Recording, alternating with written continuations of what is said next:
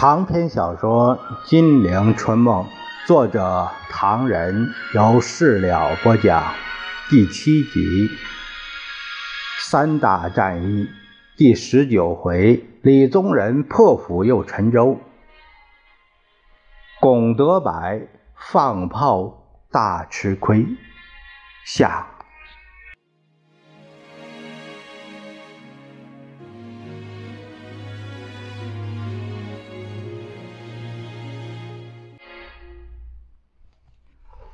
时间已过，且说三个小时后，三个陪选的莫德惠、徐富林和于右任都告迅速淘汰，剩下的主要只有孙科和李宗仁。有人快活，有人愁，这回合也就告一段落。可怜于右任，为了竞选，三天三夜拼老命，为代表们挥笔写字，结果连无心竞选的程前都斗不过，只得到四百九十三张票，气得他直吹大胡子。当天下午，定要到中山陵前痛哭一番，气告老友打阴官司。但为家人劝阻，把他拉到灵谷寺看牡丹去了。徐富林本以敬陪莫坐自居，不料除掉应得的党票一百六十七票之外，却还多出了四十七票，只有莫德惠做了一次呆子。原来啊，莫德惠当时奉命提出戡乱条款的时候，曾经有过一项默契。只要这个条款通过，莫德惠便可以坐上副总统宝座。不料，戡乱条款通过后，莫德惠社会贤达的名望也是一落千丈。握权者见莫德惠的名望已非往昔可比，就把副总统的交椅也就爱难赠送了。于是，西西所掌握的选票，原本预定给莫德惠的，临时奉命。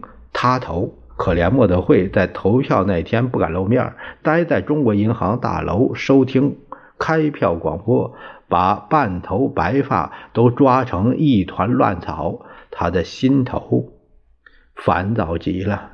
却说四月二十八日，副总统竞选到了第三次，情况惨烈。十点半开始，十一点三刻唱票，一点一刻开票，结果李宗仁。仍以一千一百五十六票领先，孙科得了一千零四票，居第二位。无意竞争的程潜得了五百一十五票落选。照规定，李、孙二人还要决赛一次。这次投票搏斗异常剧烈。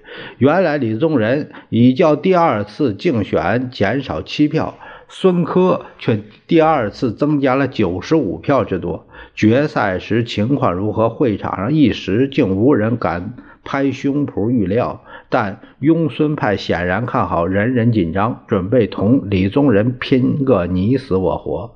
气氛显然对孙科有利，尤其是国民党中央也在支持孙科，更使拥孙派得意洋洋，有如吃了定心丸一般。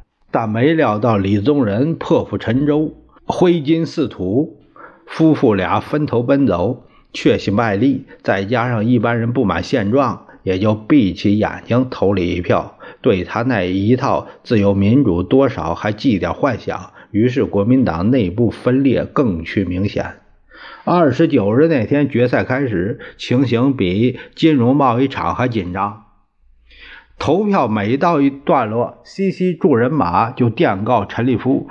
最后，陈立夫出马到会场亲自指挥，企图压倒李宗仁。但大势已去，李宗仁终以一千四百三十八票击退了孙科的一千二百九十五票，当选为副总统。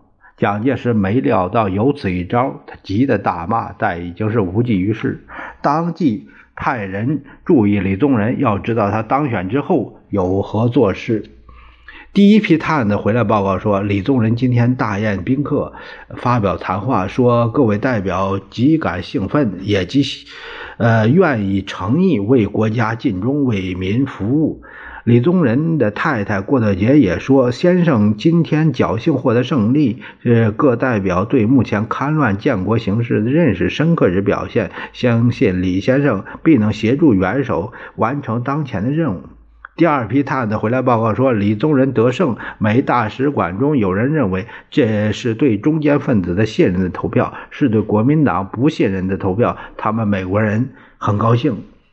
蒋介石闻报。黯然不语。蒋介石所想的事情实在多到了一团乱麻。李宗仁同孙科决战，闹到无法收拾，国大代的会议也因此停顿了三天之久。终因司徒雷登的压力，蒋才下令由双方继续自由竞选。现在果然选出来了，一保开出来的却是李宗仁，而美国人果然很高兴。那边的陈布雷神情颓丧，他报告蒋介石：“孙科发表谈话对政府十分不利呀。”他还在说什么？我已经够帮他忙了。孙科对合众社的记者说：“他之所以失败，国大代表对蒋主席领导的抗议，这一次大规模的抗议。”议票主要是由东北、华北代表负责，同时也表现了国民党内部的松懈，有很多很多派系组织的缘故。接着奉命探听的人纷纷回来报告，有的说李宗仁大本营安乐厅里边热闹一塌糊涂，而在孙科的大本营龙门酒家，昨天晚上排了一里长的汽车，今天却是冷静的可怜。有的说李宗仁。包一天饭店要花五亿法币，代表们吃喝都不花钱，胜利得来的也不很不容易。有的说孙科此刻正躲在家里，冷冷清清，同几个朋友相对无言。孙科因为失败感到茫然，想口授秘书发一个祝贺李宗仁的声明，搞了半天还没弄成。蒋介石除了警惕李宗仁这来一手外，这番又注意转移到前方去了。前方除了延安、宝鸡、潍县等地已经溃退，西安也有被包围的危险。刘伯承、陈赓可能在会师后向长江挺进，而更严重的是，共军将沿川陕边界急进，切断南京最重要的粮食供应和人力贮藏地带。